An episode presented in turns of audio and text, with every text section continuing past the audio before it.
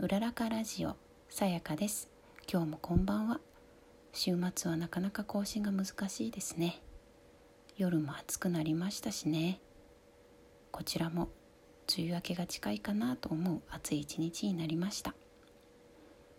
今日は昨日のお話の続きをしたいと思います。音声コンテンツヒマラヤで配信されているビジネス系 YouTuber の池早さん。池早ラジオ。これに私がハマっているというお話でした。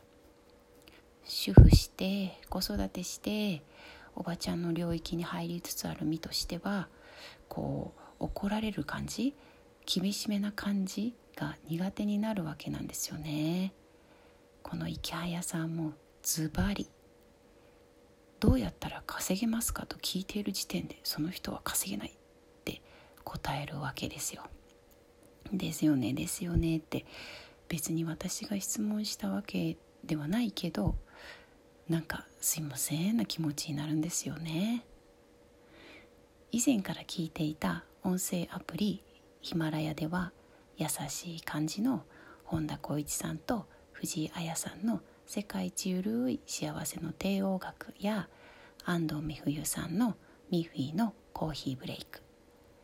今は更新されてはいないのですが奥平亜美さんの奥平亜美の引き寄せ一問一答チャンネルなど質問に優しく答えてくれたりビジネスもなんか楽しそうだなと平凡な主婦にも思えるような番組を聞いていました。家事をするための楽しみの一つとして今もめっちゃ聞いています。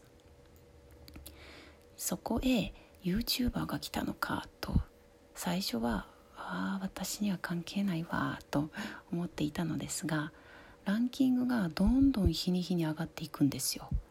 えそんなにすごいの？と思うと気になりますよね。探偵の帽子みたいなのをかぶって丸い眼鏡をかけてマイクを持つ。これを絵でね書いてあるんですよ。あの自分のねこのアイコンのところに。で YouTube の時の仕事着なんですよねきっとね。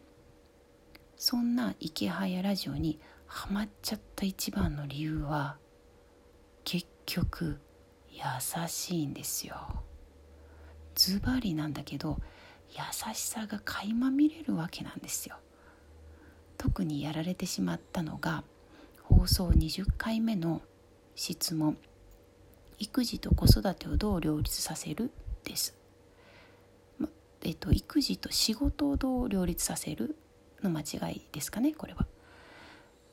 2歳の子を抱えての YouTube の更新は大変とのママさんの悩みにここでズバリ。もう無理ですよ。2歳は大変。子供にもよるけど質問者さんもきっとすでにいろいろ工夫をされていると思うので頑張ってる。いやもう頑張ってるよ。小さい子を抱える大変さを理解してくれて頑張ってるって言ってもらえたら救われます。子育て主婦はほんと救われます。池早さん優しい。一瞬でファンになっちゃいますよね。